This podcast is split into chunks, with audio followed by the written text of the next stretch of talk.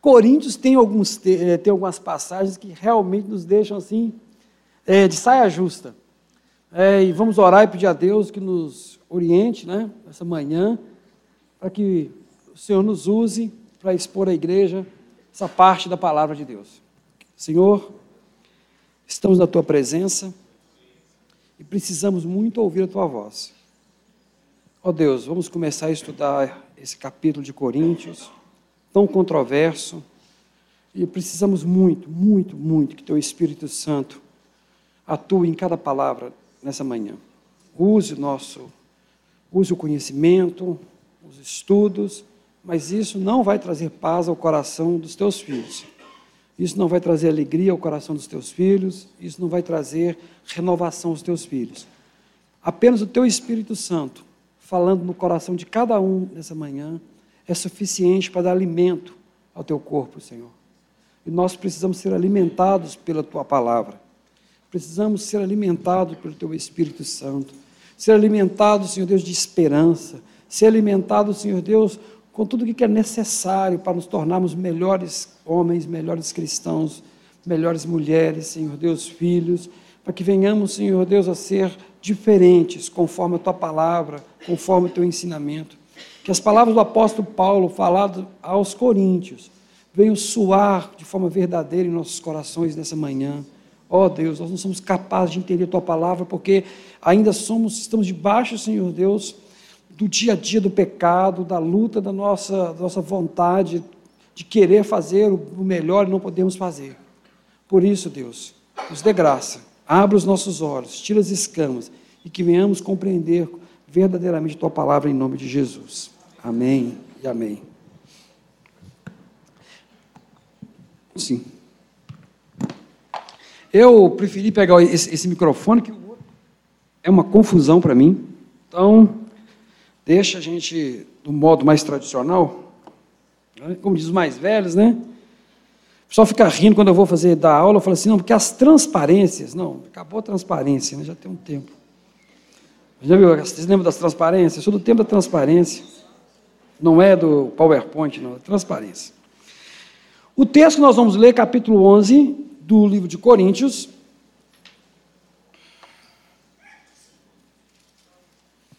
É um texto, irmãos, que é muito fácil nós distorcermos esse texto ou passarmos por cima dele sem dar devida atenção. E o que nós estamos pedindo a Deus é que nenhuma coisa nem outra, que eu não abuse da igreja a partir desse texto e que eu não deixe de falar o que está contido nele. Né? Nós temos que estar sempre subordinados à palavra de Deus. Se isso vai nos agradar ou não, pouco importa, mas que estejamos sempre subordinados. Vamos ler o texto e depois vamos fazer os devidos comentários. Capítulo 11, verso 1. Sede meus imitadores, como também eu de Cristo. E eu louvo, irmãos, porque em tudo vos lembrais de mim e rentedes os preceitos como vos entreguei. Não quero que saibais que Cristo, perdão, mas quero que saibais que Cristo é a cabeça de todo homem e o homem a cabeça da mulher, e Deus a cabeça de Cristo. Todo homem que ora ou profetiza tendo a cabeça coberta, desonra sua própria cabeça. Mas toda mulher que ora ou profetiza com a cabeça descoberta, desonra sua própria cabeça, porque é como estivesse rapada. Portanto, se a mulher não se cobre com véu, tosquice ou rape, né? Também mas se para a mulher é coisa indecente tosquiar-se ou rapar-se, que põe o véu. O homem, pois, não deve cobrir a cabeça, porque é a imagem e glória de Deus. Mas a mulher é a glória do homem. Porque o homem não provém da mulher, mas a mulher do homem.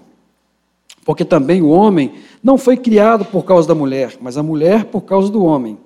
Portanto, a mulher deve ter sobre a cabeça sinal de poderio, por causa dos anjos. Todavia, nem o homem é sem a mulher, e nem a mulher sem o homem no Senhor.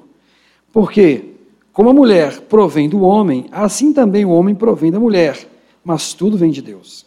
Julgai entre vós mesmos. É decente que a mulher ore a Deus descoberta? Ou não vos ensina a mesma natureza que é desonra para o homem ter cabelo crescido? Mas ter a mulher cabelo crescido lhe é honroso, porque o cabelo lhe foi dado no lugar de véu ou de mantilha. Mas se alguém quiser ser contencioso ou criar contenda, nós não temos tal costume nem nas igrejas de Deus. Agora que o problema começa, né, irmão? Logo que termina a leitura. Até aqui, até aqui a coisa vai bem. A leitura foi feita e pediu fazer oração, cantar uns hinos e ir embora. Que assim você não vai gerar problema. Bom, queridos, mas diante de tudo isso, o que, que nós vamos falar? Primeiro, coisa que eu quero dizer a vocês é que o primeiro versículo, né, sede meus imitadores como eu sou de Cristo, não pertence a esse capítulo, né? É o primeiro problema que você tem na sua frente. Esse versículo pertence ao capítulo 10. Lembra quando o pastor Douglas apresentou o capítulo 10, né? Falando sobre a questão dos ídolos, né? comidas sacrificadas, e que não deveria ter escândalo. Na verdade, o capítulo, vocês têm que sentar e contar a historinha. Quando Paulo escreve uma carta, como eu tenho falado, Paulo não escrevia um tratado teológico, ele escrevia a carta para os amigos, para os irmãos que estavam em dificuldades. Paulo não escreve um texto como fosse uma obra literária. Ele está escrevendo uma carta, e carta não tem capítulo. Você já fez carta com capítulo? Não. O capítulo foi colocado uns 400 anos depois. Não, na verdade, o capítulo foi colocado quase 1.100 anos depois. Bem posterior, mas é muito posterior, de 800 a 1100 anos depois. Antes, é um texto contínuo. Quando se faz a análise do texto, você descobre que esse primeiro versículo está se referindo é o fechamento da mensagem de Paulo. Então, assim, olha, não escandalizei vossos irmãos comendo carne sacrificada aí, tenham cuidado com as coisas que vocês fazem. Ei, tenha cuidado com aqueles que são fracos na fé, sejam meus imitadores, como eu sou de Cristo. Então, a primeira coisa que você vai fazer é saber que, apesar de estar lá escrito capítulo 10, verso 1, esse verso pertence ao texto de cima. Porque se você não fizer isso, não faz sentido nenhum essa mensagem para baixo. Então, primeira coisa, os professores aí, né, dos, dos grupos de crescimento que vão dar, ajudando né, a igreja na quinta-feira, tenham esse cuidado. Então, esse versículo, ele é o fechamento do capítulo anterior. Isso acontece em vários lugares da Bíblia, tá, queridos? Ah, por isso que a gente sempre ensina, lê o contexto, porque nem sempre o capítulo está de acordo com a perícope, com a parte é, da mensagem. O ideal é a carta ser lida como uma carta, ela inteira, né? Nós fazemos aos pedaços para facilitar a compreensão. Da mesma forma, essa mensagem de Paulo não está solta, ela tem que ter, ser compreendida também dentro de todo o contexto da carta. É uma carta, não é um livro escrito, né? Vou falar sobre. Vocês pegam um tema e vai dividir esse tema e trabalhando elementos do tema. Isso não funciona com a Bíblia. Não funciona com a Bíblia como um todo e não funciona em cada livro da Bíblia. Primeira regra que você tem que entender dentro da hermenêutica. Então, seja meus imitadores, não tem nada a ver com esse texto, mas sim com o anterior. Agora, por que, que Paulo vai começar a escrever sobre algo tão peculiar? E a grande pergunta que se faz dentro desse texto é: até onde a cultura influencia a igreja? E até onde a igreja deve, deve se, se atentar à cultura para conduzir seu culto? Hoje nós não temos o problema de véu na igreja devido a uma questão histórica e devido a uma questão social. Aí você fala, então por que, que o Espírito Santo permite que ele escreva um texto desse porque Paulo não sabe que está escrevendo Bíblia. Deixa bem claro.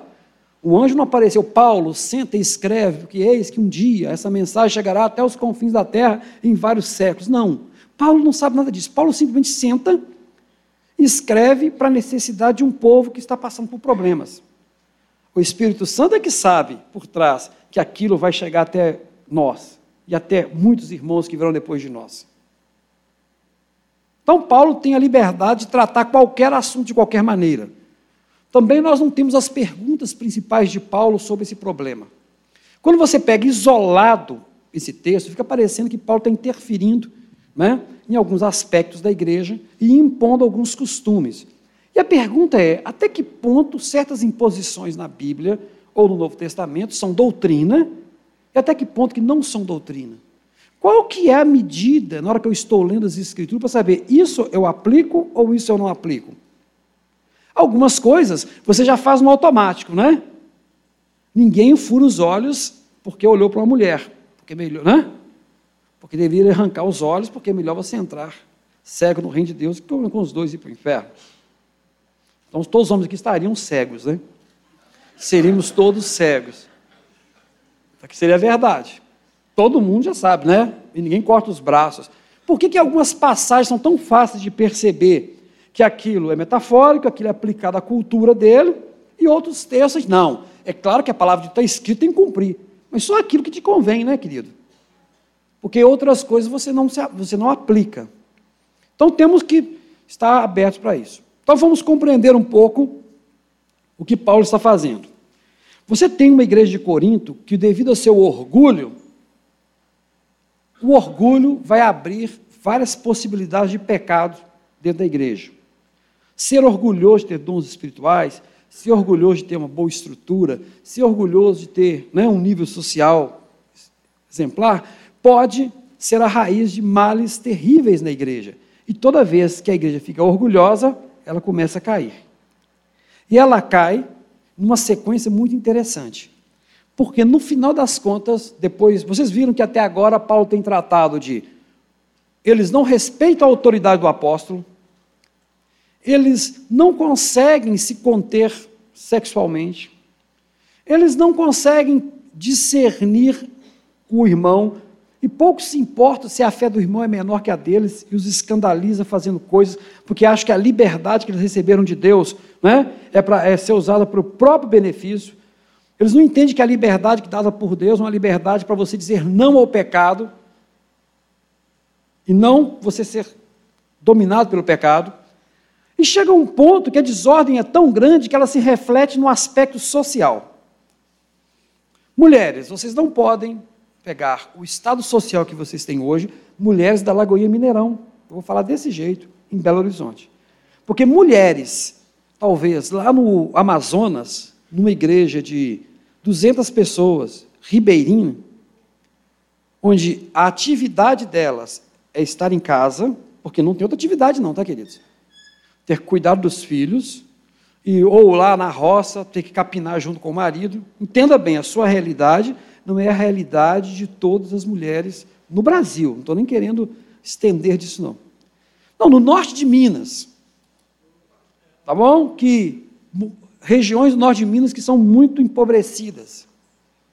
Então, você entenda isso. Então, vamos falar da realidade das mulheres na Lagoinha Mineirão. Então, para essa realidade, pode achar estranho o texto. Porque dentro dessa realidade, Paulo, as mulheres né, de Corinto, as mulheres gregas, as mulheres debaixo do Império Romano, tirando as que são extremamente ricas, porque eu sempre falei que rico nada, nada pega em rico. É? Rico está acima da média. Então, o que, que acontece? As mulheres ricas são poderosas, são independentes, produzem, fazem arte, porque é outro mundo. Tirando essa classe, porque você fala, não, Clélio, haviam mulheres de senadores, haviam, né, entre os romanos e os gregos, que eram poderosos, faziam certo. Sim, mas isso não é né, o alvo da igreja de Corinto, isso não é as pessoas que Paulo ensinava. As pessoas que Paulo ensinava e que Paulo atingia eram pessoas que viviam debaixo de uma sociedade onde, para a mulher, ela evitava sair. Isso, se você quer se assemelhar, vai, por exemplo, nos estados, nos lugares onde o Estado Islâmico, né, onde há uma força maior do Islã, e obriga as mulheres a usarem vestimentos que cobrem e deixam só os olhos. Onde que uma mulher na Arábia, por exemplo, ela não pode sair de casa sem ter a permissão do marido, do filho ou do pai. Ela não pode trabalhar sem tiver autorização de um homem.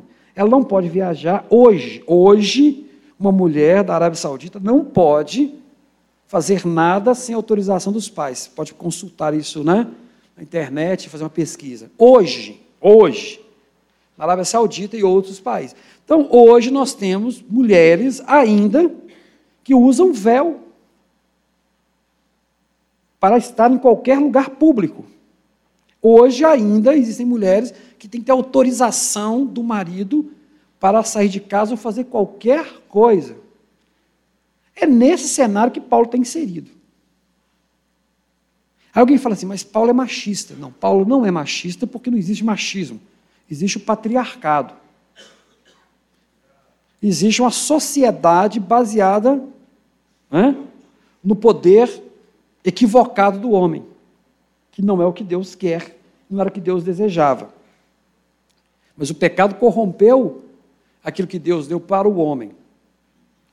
Então, esse é o cenário em que Paulo está falando. Não é o cenário de mulheres hoje que têm condições de estudar, de trabalhar, desenvolver as suas capacidades, né? de ter direito na comunidade de se falar, de se expressar. Esse cenário não existe no texto bíblico. Ele é temporal. Então, assim, não é possível nós nem levarmos a nossa forma de existir para dentro do texto bíblico, isso é um erro da hermenêutica quando você faz isso, e nem tampouco trazer esse formato e aplicá-lo na sua integralidade, porque os elementos são diferentes. E eu ainda falei, se você levar um texto desse para determinados lugares da região do Brasil, as mulheres de lá vão aceitar numa boa. Porque elas vivem uma vida de subserviência tão grande ao sexo masculino, que aquilo soa como coisa natural para elas, elas não têm outra realidade. Não tem outra realidade a não ser essa. Então é por isso que tem que se tomar cuidado quando se aplica esses textos. E por que eu falei do elemento cultural, queridos? É porque até onde que nós respeitamos a cultura? Porque Paulo fala do escândalo no capítulo anterior. E para ele estava havendo um problema de escândalo. Do mesmo jeito que os irmãos estavam indo lá comer carne sacrificada a ídolo, se envolvendo com as prostitutas cultuais e aprontando, e isso trazia uma visão errada do Evangelho e expunha a igreja. As mulheres, aí atenção, devido a essa confusão toda que a própria igreja de Corinto gerou em si mesma através do orgulho e várias coisas erradas, atingiu em cheio também as mulheres. E algumas mulheres vão tomar uma atitude que para Paulo não é uma questão de liberdade, individual. É uma questão de você quebrar o vínculo da família. O problema ali não era liberdade individual, porque isso não está sendo negociado, porque isso não existe, entenda bem. Haviam dois tipos de mulheres. As mulheres que nasciam, eram cuidadas pelos seus pais, casavam, e nesse momento elas estão cobertas, né, porque o cabelo né? Para elas era a questão de honra, privacidade. Hoje, né, é, é, é igual o topless, tá bom? Mais ou menos assim. Para ela, descobrir a cabeça é como descobrir os seios. É nesse nível.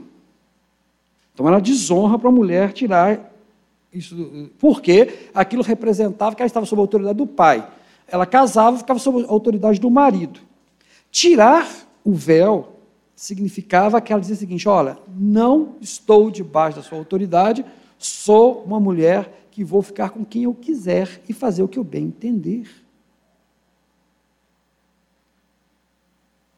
Não, o caso aí não é estético. Se o cabelo tem 20 centímetros, 30 centímetros, não é nada disso.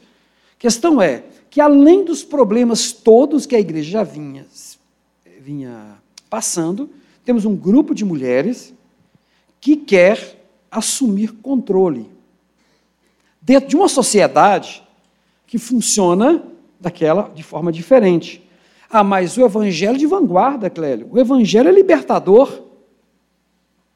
O evangelho é algo transformador, sim, mas no tempo de Deus. Deus tem um tempo para determinadas coisas. Quando você começa a estudar o Novo Testamento, existe uma expressão plenitude dos tempos que Jesus veio no momento adequado, quando a, quando a língua era grega, quando as estradas eram romanas e quando os judeus ansiavam muito pelo Messias. Foi o momento de Deus para que ele se manifestasse. Se Jesus manifestasse em qualquer outro momento, não daria certo. Por quê? O evangelho não multiplicaria porque não tinha estrada.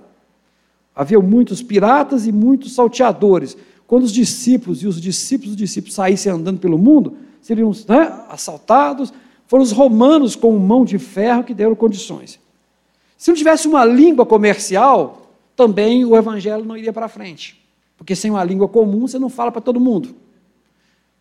E se não houvesse uma, um anseio muito grande pelo Messias, Jesus não ia causar esse impacto na vida dos homens né, da Judéia e da Galileia. Chama plenitude dos tempos. Deus sempre transforma, mas transforma no tempo dele. As mulheres, a partir do Evangelho, e durante séculos, né, foram sendo abençoadas por Deus e foi permitido muita dominação equivocada do homem sobre elas e até chegar no ponto de liberdade. Só quando essa liberdade é uma disputa de poder, ela pode levar à confusão. E o que Paulo está falando agora é sobre isso. Quem é o senhor Paulo? Eu estou dando cartas paulinas lá em Nova Lima, e eu gosto, vocês têm que entender, gente, que é um milagre. Você pega um homem fariseu, considerado o melhor fariseu da idade dele, ensinado por um mestre, né? Um mestre, Gamaliel. O homem dizia que era o melhor entre seus pares. O cara, ele funcionava igual é, oficial de justiça, porque ele tinha autoridade do sacerdote para entrar, arrastar o pessoal e prender. Quem fazia isso é oficial de justiça. Assim? Ele chegava, dava ordem de prisão, os soldados. Era uma pessoa que conseguia chegar num sumo sacerdote e receber a ordem direta. Eu, eu perguntei ao pessoal: por acaso vocês conseguem conversar com o presidente da República, com o ministro da Justiça, com um, um juiz? Um sumo sacerdote era o terceiro cargo mais importante do mundo antigo. Tinha Pilatos, Herodes e o sumo sacerdote. E o cara conversava com esse sujeito. Então ele não era pouca coisa, não. Então esse homem, e o que é um bom fariseu? É se encostar num grego, ele toma banho, arrepia todo porque pecou, porque aquele homem é imundo. Mulher foi feita para ficar, para ser, né? para ser dominada, destruída, porque ela é pecadora e levou Adão ao pecado. Pronto. Né? Mulher tem que ficar no lugar dela, que é debaixo dos meus pés. Isso é o pensamento do fariseu. Quase toda mulher é pecadora. Você vê como é que eles tratavam as mulheres, Jesus sempre os repreendia. Esse é o sujeito que Deus escolhe para poder pregar aos gentios, cuidar das mulheres, viúvas e órfãos. É uma transformação sem precedente, um milagre. Paulo nunca quis servir a Jesus, Paulo nunca quis servir a igreja, pelo contrário, ele é inimigo declarado e foi atingido pela graça, atingido e transformado. E esse homem ficou muito tempo aprendendo em Deus, 13 anos quietinho lá na, no, no cantinho dele, para realmente falar de Deus para os gentios, para nós. Mas é claro que esse homem, com toda a transformação que teve, ainda tem influência né, do, dos seus costumes. E Paulo, aqui nesse texto, ele vai, ao mesmo tempo que ele fala como um rabino, tem hora que Deus toma a, a boca dele e fala: Mas diante de Deus, homem e mulher são uma coisa. Ele vai, explica, explica e de repente para. Olha, mas diante do Senhor, todos são iguais, tá? Ele vai no impulso assim, olha, ele está vendo que as mulheres ali estão incorrendo num erro, uma rebelião para tomar. Ou seja, o simples fato de tirar o véu, e aqui tem uma, algumas confusões, o simples fato de tirar o véu da cabeça num culto público era uma afronta para eles. É como as mulheres aqui, como uma mulher aqui chegasse e falasse assim: olha, eu vou eu vou pregar de topless. É mais ou menos assim.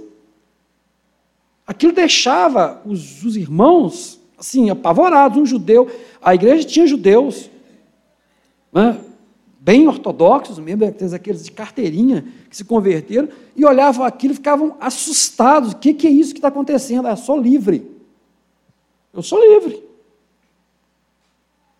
Eu não estou debaixo de ninguém. Vocês lembram daquela discussão que está lá atrás sobre casamento e solteiro, que nós, que nós também trabalhamos? Que havia grupo de pessoas que achavam que quem era casado era menos espiritual de quem era solteiro e dedicava ao Senhor? Os dois grupos se disputavam. Aí Paulo fala: tanto o casamento quanto aquele que é separado como eunuco no Senhor, todos os dois têm os seus dons, todos os dois têm. Né? E Paulo equilibra. Isso é uma consequência dessa confusão também. Olha a igreja, como é que a igreja é confusa. É quando a pessoa imagina que liberdade é carta branca para fazer o que bem entender. O, né? o meu direito é ser feliz, ponto, acabou. Não importa se eu vou magoar o próximo. Eu tenho o direito de ser feliz. Eu tenho o direito de fazer o que eu quiser. Eu tenho a liberdade de usar a camisa da Marvel hoje, né? Mas talvez, hoje eu tenho, mas em outra comunidade eu não posso fazer isso. Na Assembleia de Deus eu não, eu não subiria, né? Eu não estou com indumentária adequada para trazer a palavra de Deus, né? Estou de barba. Aqui nessa comunidade me dá esse, essa liberdade, esse direito, porque nenhum de vocês está se sentindo ofendido ou a sua fé diminuída porque eu estou assim. Mas se por acaso eu estiver inserido a comunidade que se sente ofendida, né, e venha escandalizar por isso, eu tenho a liberdade de abrir mão de alguma coisa por amor à comunidade que eu vou ensinar.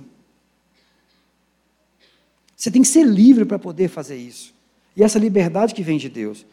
É isso que Paulo está querendo mostrar. Vocês estão, estão confundindo liberdade no Senhor. Não é quebrar os preceitos por quebrar. Liberdade no Senhor é você saber que a autoridade está em servir. E é sobre isso que nós vamos falar um pouco mais agora.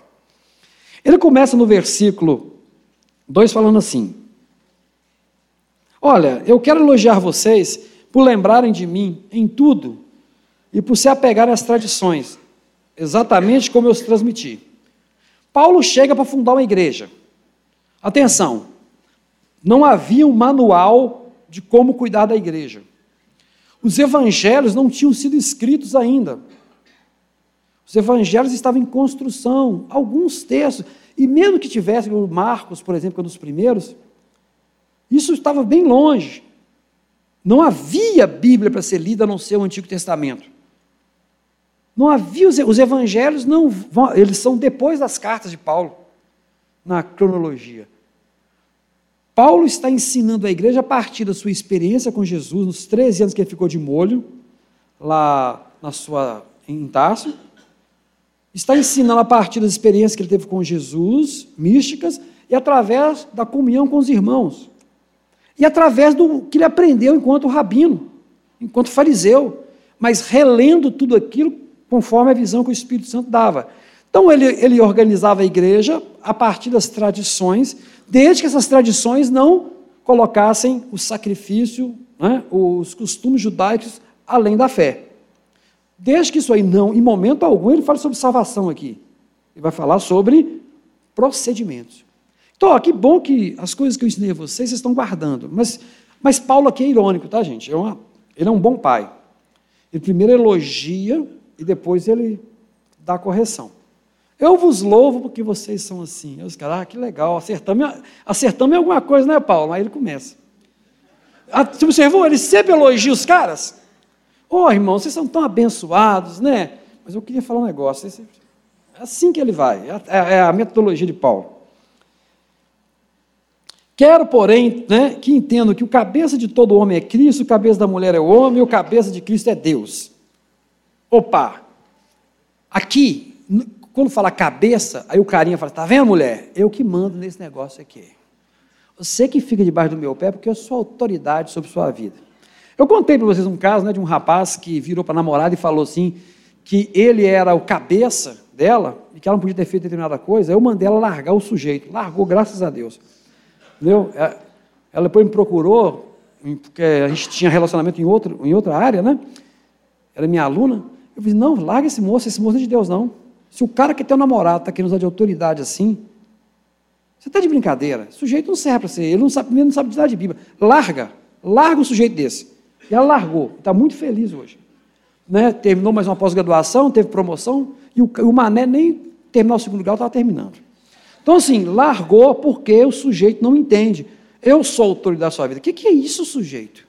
Você sabe o que é ter autoridade sobre a vida de uma pessoa? Segundo as Escrituras, segundo Paulo? Vamos ler. Vamos lá. Então ele está falando sobre autoridade, né? A expressão cabeça de está ligado ao conceito de autoridade, ou seja, de onde emana a autoridade. Entretanto, o conceito de autoridade na Bíblia está vinculado à capacidade de amar imensamente o próximo, a ponto de doar o que é mais precioso. João 3,16, porque Deus amou o mundo de tal maneira que deu seu único filho.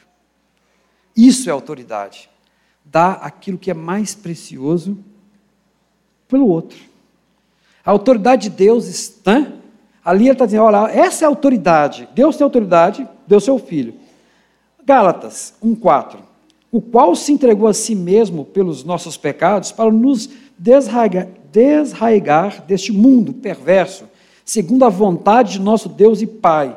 Jesus entrega o que é mais precioso, a sua vida, porque o Pai lhe deu por nós. E aí vem, depois em Efésios 5,2, falando: E andai em amor, como também Cristo nos amou e se entregou a si mesmo por nós, como oferta e sacrifício a Deus em aroma suave. E Efésios 5,25, maridos, amai vossas mulher, a vossa mulher, como também Cristo amou a igreja e a si mesmo se entregou por ela. Para Paulo, autoridade é a capacidade que você tem de amar o próximo. Qual que é a autoridade? O marido tem autoridade sobre a esposa é a partir do amor e da capacidade que ele tem de se entregar por ela. É, por, é daí que emana a autoridade. Porque Cristo está, é, foi dado o poder? Diz que senta à minha direita, até que coloque todos os teus inimigos debaixo dos teus pés. Né? E sentou Cristo à direita de Deus. É porque ele se entregou. O ato de Jesus está consumado, Pai. Olha, se eu puder passar desse cálice, passa. Mas não, não. Se não for possível, eu passo, eu, eu, eu assumo. Ele se entrega. Ou seja, nas Escrituras, a autoridade é a capacidade de servir. Por que, que a autoridade de um pastor não está no óleo derramado, nem na função escrita, mas na sua capacidade de amar a igreja e de pastoreá-la? A autoridade é essa. É porque você está apto a servir e dar a vida por alguém. Por isso que você se sente protegido. Porque o poder emana da capacidade do outro de proteger. Então, se um homem não protege, ele não tem autoridade sobre a mulher. Na palestra que nós demos sobre feminismo aqui e tudo, me perguntaram sobre. Eu falei assim: você sabe por que, que o feminismo nasceu? É porque os homens não amaram. Porque se o homem amasse a mulher como Cristo ensina, ela não sentiria a necessidade de procurar o seu espaço, porque o homem daria um espaço para ela. O homem vai reconhecer sua inteligência, sua capacidade, vai reconhecer tudo, e a sociedade estruturada entenderia o espaço dos dois. Porque eles são um só, e Paulo fala: todos são um.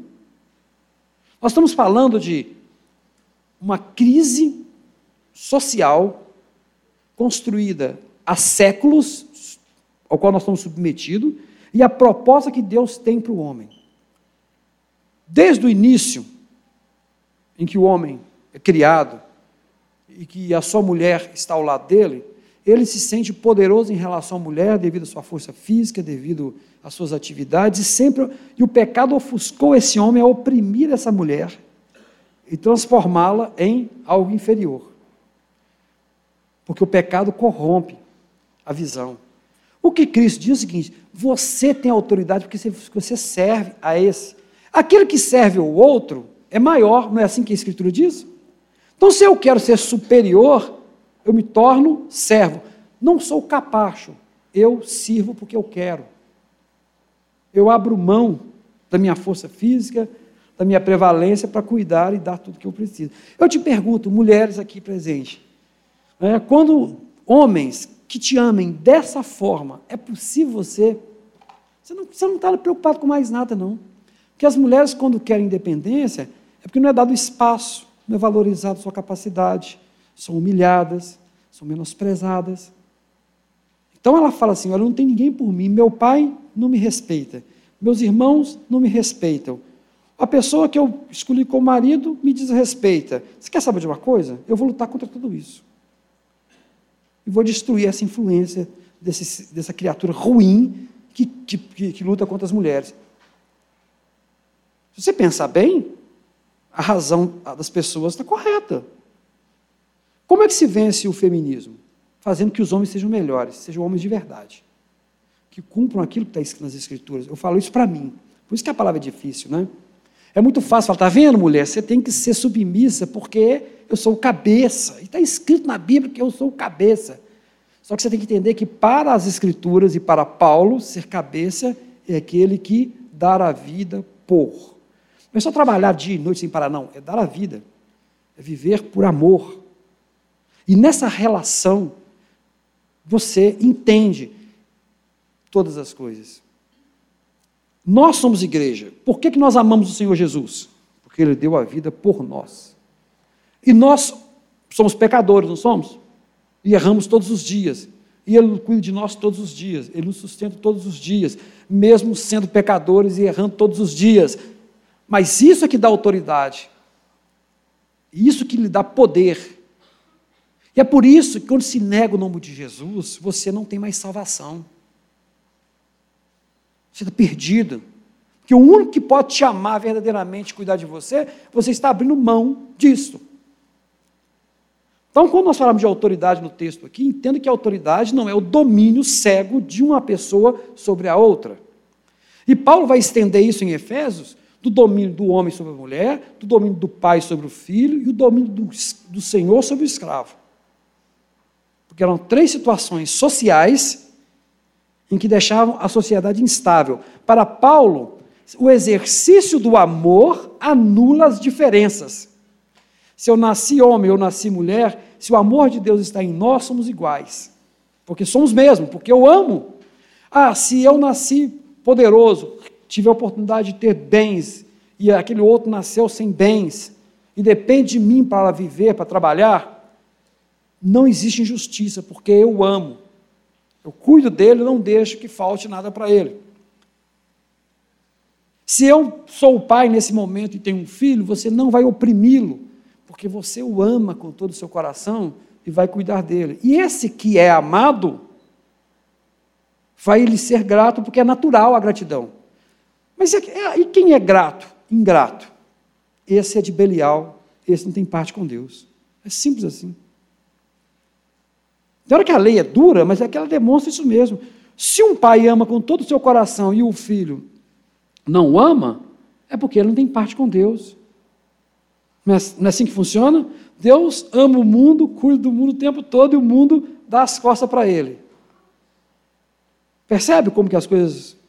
Qual fala? A gente, a gente não vai esconder as coisas da palavra de Deus, porque não temos que esconder. E nem vamos apoiar o que não tem que ser apoiado. Mas essa aqui é a verdade. O amor gera autoridade.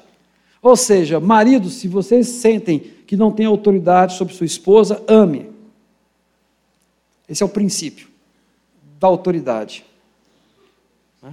Não sei se os homens gostaram da palavra. Entendeu? Não sei se vocês vão gostar da palavra, não, mas é o que está escrito e a gente, por mais que venha doer, né? Temos que falar.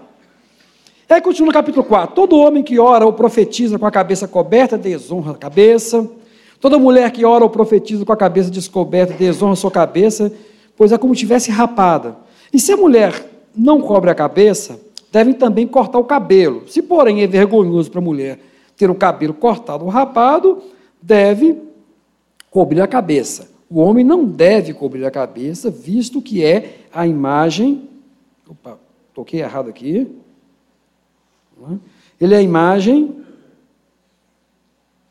Gente, o Google também. Ah, opa, obrigado, porque o celular ficou doido aqui. Eu operei de forma indevida. O homem não deve cobrir a cabeça, visto que ele é a imagem e glória de Deus, mas a mulher é a glória do homem. Opa, vamos entender. Então, estou falando, as mulheres coríntias estão tirando o véu, não por uma questão estética, de desafio à autoridade daquela comunidade, que não era fácil, aqueles homens não eram fáceis. Você vai ver sujeitos perversos, pessoas né, que iam encontrar com prostitutas, com sacerdotisas cultuais e largavam suas mulheres em casa. Não é um tipo de homem bom, não, tá? Mesmo na igreja. E elas estão invocadas. E Paulo está preocupado, porque isso vai desestruturar a família, vai desestruturar toda aquela comunidade. Há um outro ponto, porque as mulheres que não eram. Existe uma tendência a, a estudar, e alguns, e pelos, pesqui, pelos autores que eu li, as mulheres que não eram casadas, principalmente as sacerdotisas cultuais, elas tinham o hábito de não cobrir os cabelos. Entendi. Observe bem, nessa cultura era um fetiche para o homem ver o cabelo da mulher. Ou seja, seduzir o homem, os cabelos da mulher seduziam os homens. Simples assim. Então, é prostituta cultural, ela vai deixar os cabelos soltos, né? bem asvoaçantes, porque isso vai atrair homens né? para que tenham um relacionamento com elas. Mesmo as prostitutas cultuais, nos templos, como as, as normais. A cabeça rapada, aí nós temos que entender isso aqui, significava luto ou punição por adultério. Se a mulher estava em luto, porque perdeu o marido, os filhos, ela rapava a cabeça e ficava né, demonstrando para todo mundo que estava em situação desesperadora. E a mulher, quando tinha. E quando soltava os seus cabelos, representava que ela queria ter, né? Se envolver com outros homens. E ele fala assim: gente, se vocês fizerem isso. Agora, isso é um costume da época. Hoje, nenhuma prostituta deixa o cabelo solto para seduzir o homem. Deixa. Usa, uma, usa pouca roupa, não é assim? Para seduzir. Naquele tempo, para se seduzir o homem, bastava tirar o véu. Que estava dizendo o seguinte: ó, eu sou, eu quero ter relações com você. Pronto. Essa era a forma de comunicação. Não esqueça que a comunicação verbal representa apenas 10% da comunicação. A comunicação corporal é muito maior. Sempre foi em todas as culturas, porque isso é característica nossa. Não só nossa, como de outros seres, tá? A comunicação, a forma de expressar, de olhar. Então, é por isso que é tão impactante para Paulo. Paulo quer pôr ordem na casa, porque nesse momento há uma crise. Ei, vocês, vocês, irmãs, tomar essa atitude é um extremo perigosíssimo. Vocês estão se expondo, estão pondo a honra de vocês em jogo. Para quê? Para uma liberdade que vocês têm direito, mas é diferente. Mas aqui, não é assim que se deve fazer. Viu que o problema é muito mais sério do que não se aplica a nós. É claro que as comunidades mais pentecostais chegaram a falar assim, no final do, do, do verso, estamos só com 10 minutos ainda, vocês vão entender que Paulo faz um trocadilho que confunde as pessoas. Eles imaginam o seguinte, porque o cabelo foi dado como véu. Mas só que ele não diz que a mulher não tem que usar véu, mesmo tendo cabelo comprido. Porque todas as mulheres tinham cabelo comprido na época. Só se rapava quando ela era, quando ela era acusada de adultério, aí rapavam a cabeça para que ela fosse envergonhada publicamente, ou quando ela estava de luto. Isso era o costume da época. Todas tinham cabelo grande, mas ele exigia que colocasse o véu, porque significava que ela estava debaixo da autoridade do marido dela. Isso era o costume, e não tem outra tradução, é isso aí mesmo. E todo homem não cobria a cabeça, agora, engraçado, é todo homem grego, romano, judeu. Porque os bárbaros deixavam os cabelos crescerem e era honra para eles. Dentro daquela sociedade, né, o romano cortava rente os cabelos, o grego cortava rente os cabelos e os judeus. Mas dentro do judaísmo tinha aquele que era o nazireu, que deixava os cabelos crescidos. Por que, que o nazireu deixava os cabelos crescidos? Porque era uma vergonha. Ele dizia assim: olha, estou, estou deixando a minha imagem ser uma vergonha por amor ao Senhor. Ele envergonhava a sua imagem porque ele queria uma prova, é, demonstrar que ele era de Deus. Então, aqueles cabelos crescidos eram uma desonra para ele. Não, o cara tem cabelo crescido, ah, mas, ele tá, mas isso é um voto que ele fez a Deus. Entendeu o negócio do voto? Então era um voto, mas aquele cabelo crescido de sanção era desonra para os homens. Mas utilizava porque ele é, era nazireu. Então percebam bem, isso é cultural. O que, que nós estamos trazendo? E o que, que nós vamos trazer para a nossa igreja? Porque até agora fizemos só um estudo do texto, né? Queridos, percebam. Primeiro, sobre a relação de autoridade. Autoridade é princípio de amor. Quando se fala em autoridade, eu tenho autoridade sobre sua vida, você tem que perguntar: você me ama a ponto de dar sua vida por mim? Porque é isso que é baseado na nossa autoridade. É o amor que eu tenho pelo outro a ponto dar minha vida pelo outro. Aí a sua autoridade é real. Segundo, até que ponto a nossa liberdade pode ser realizada sem levar em consideração o escândalo aos outros? Esse texto dos cabelos e da forma de usar, ele é semelhante ao texto anterior sobre comer comida sacrificada a ídolo. A gente come comida sacrificada a ídolo hoje? Não. Aí temos algum problema? Então era para arriscar esse capítulo da Bíblia e nunca ler, porque eu não, não tenho mais ídolo, eu não sacrifico a ídolo nenhum, por que, que eu tenho problema? Não tem problema. A mesma coisa. Ah, então está dizendo o seguinte: está me dizendo, Cléber, então, que nesse momento eu não aplico esse texto se meu corte de cabelo é pequeno, se meu corte de cabelo é grande, se eu tenho cabelo comprido, curto. Não, não se aplica, querido. Porque se você se aplicar a isso, tem que aplicar todas as coisas anteriores também. Você não tem duas medidas na Bíblia. Ah, para isso aqui, quando é para oprimir a mulher, então isso aqui vale. Agora, quando é para oprimir o homem, não vale, porque eu sou autoridade, sou cabeça. Não funciona assim, tá? Isso é manipulação das escrituras. Mas o que, que nós aprendemos? Que toda liberdade, seja ela do homem ou da mulher, tem que se olhar a comunidade. O que eu fizer não pode ser escândalo para os fracos na fé. Mas por quê? Porque você tem a liberdade em Cristo de não pecar. Você tem a liberdade dada pelo Espírito Santo de abrir mão de alguma coisa simplesmente para ver o outro feliz. Porque a felicidade do outro é maior do que a sua. Não, não significa que você vai ser oprimido o resto da vida. É dentro da liberdade. Se a pessoa quer te dominar, opa, espera aí. Então, mudou, tá? Não tem nada a ver com amor. Não é porque a pessoa é fraca, é frágil, precisa um tempo para entender o que é a fé de Deus, porque a pessoa quer, quer te oprimir, te pôr debaixo do jugo. Você não fique debaixo de jugo de ninguém, só do jugo de Cristo. O único jugo que você está submetido e você não abre mão é do jugo de Cristo, de homens, querido. Enquanto for pela, for pela inocência, pela ignorância, por falta de conhecimento, você, como maior, você, como uma pessoa de maior autoridade, você até cede assim: vou fazer isso, mas vou ensiná-lo, né? Vou interceder por ele, para ele aprender. Porque você não fica debaixo de jugo de homem, você fica debaixo do jugo de Deus, que é leve, né? que ele fala que é leve, porque ele cuida de você. Nessa manhã, homens e mulheres, saibamos que, se todo esse texto fala sobre a autoridade, que a, que a autoridade emana, quando, mas Paulo vai dizer, nem homem, nem mulher, diante do Senhor são diferentes. Porque se a mulher vem do homem, ele vai citar Gênesis, né?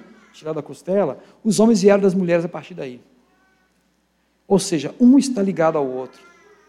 A, nem isso podemos ter, né? podemos nos gloriar, porque as mulheres provêm dos homens espiritualmente, né? É, mas vocês nos provêm de nós fisicamente. Então somos todos a mesma coisa. Nós somos uma só carne. E que seja apaziguado no coração da igreja, né? Qualquer diferença entre homens e mulheres aqui no Lagoa Mineirão. E que seja colocado um espírito de liberdade e, acima de tudo, de temor. E mais do que isso, que venhamos amar, principalmente as mulheres da igreja, homens, né? Como Cristo amou a igreja. Porque esse é o princípio da autoridade. Uma vez que amemos nossas mulheres de verdadeiramente, né? Nossas mulheres estarão cumprindo palavra de Deus. Terão espaço, terão tranquilidade, né? A responsabilidade é nossa. Né? Se nós somos o cabeça, significa que nós que temos que sermos mais, amar muito mais. E não é nossa característica amar, não, né? Nossa característica é usar. Por isso que isso dói tanto para nós. Que Deus abençoe e guarde a igreja nessa manhã.